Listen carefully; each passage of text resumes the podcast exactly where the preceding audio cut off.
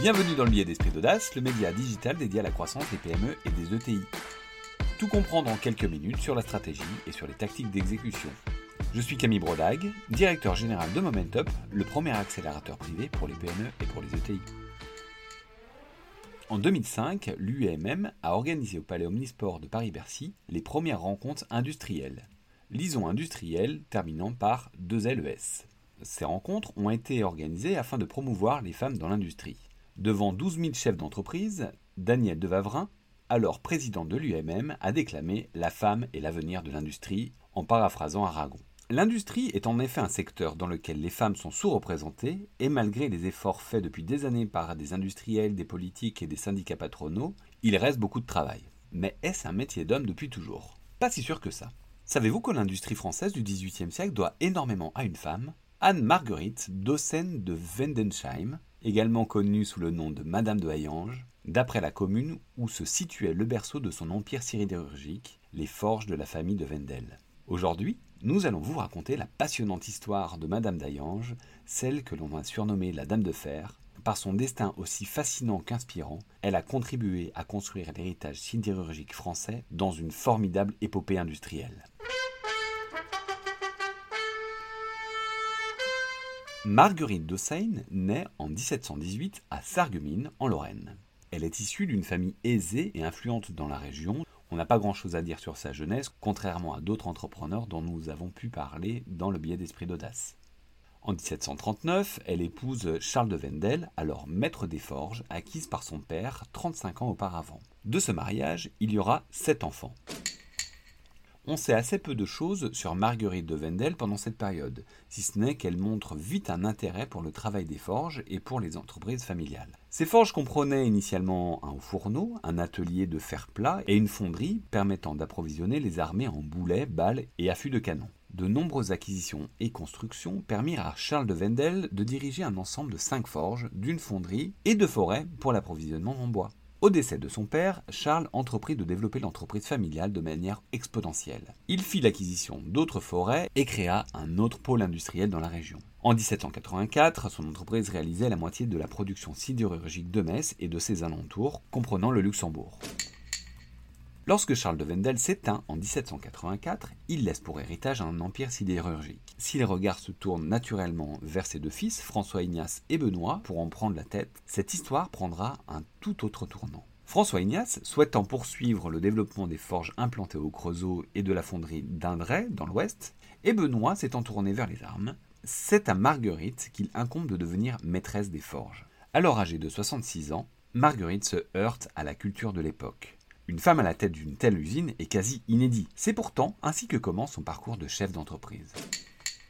Marguerite avait pour volonté de faire perdurer le caractère familial des forges. Elle s'entoure alors de ses gendres, tous deux anciens militaires avec une connaissance de l'armement. Elle commence par sécuriser l'existant.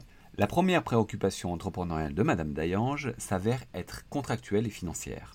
En effet, elle souhaite renégocier les contrats conclus avec les arsenaux royaux. Elle s'adresse alors au ministre de la Guerre dans une longue requête. Celle-ci démontre rigoureusement que les prix actuels ne lui permettent pas de continuer l'approvisionnement en armes lourdes. Elle obtient alors une modeste hausse des prix. À cette époque, le royaume connaît une crise financière qui dégrade la production et génère les tensions politiques qui mèneront à la Révolution française. Lorsqu'en 1792, l'armée mosellane réalise une commande de boulets, d'obus et de balles, Madame d'Ayange est aux côtés des contremaîtres et surveille elle-même les coulées des hauts fourneaux et le bon fonctionnement des platineries. De cet épisode, elle tire le surnom de la Dame de Fer. Au début de la Révolution, ce sont les forges d'Ayange qui servent à fabriquer les armes des soldats de la République. Les usines sont désormais contrôlées par le nouveau régime en place et qui entraîne l'émigration de toute la famille Wendel, sauf Madame d'Ayange qui reste sur place.